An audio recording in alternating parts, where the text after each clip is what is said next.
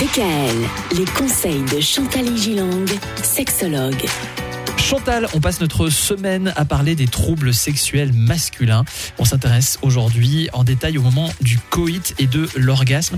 Il peut y avoir des troubles qui peuvent survenir à ce moment-là chez l'homme.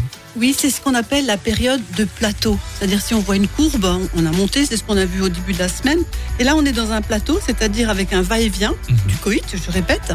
Ce plateau ne devant pas être euh, un pic, c'est-à-dire pas être trop court pour avoir une éjaculation trop rapide, ni trop long non plus. hein. Une éjaculation impossible ou retardée, parce que 45 minutes, euh, c'est un peu beaucoup. Ouais. hein.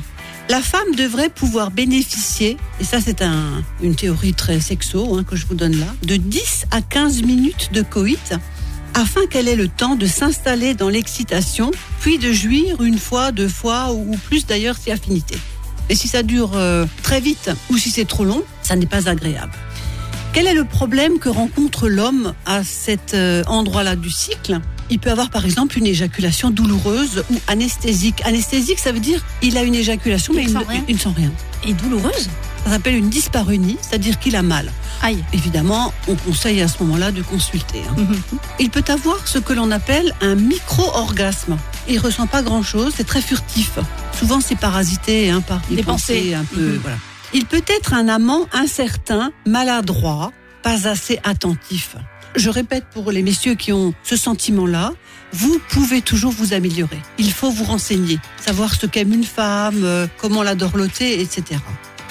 Également une impossibilité de lâcher prise avec des pensées parasites. On avait déjà dit euh, les soucis du quotidien. Mm. Et l'effet de pilotage automatique. Alors ça, c'est beaucoup les femmes qui se plaignent et elles me disent, écoutez, mon mari, euh, il est complètement dans l'automatisme et pas dans la rubrique amoureuse de la sexualité.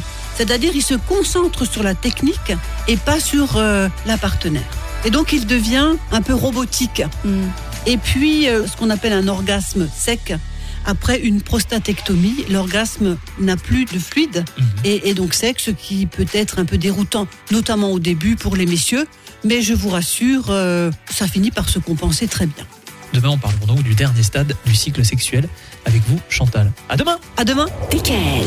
Retrouvez l'ensemble des conseils de DKL sur notre site internet et l'ensemble des plateformes de podcast.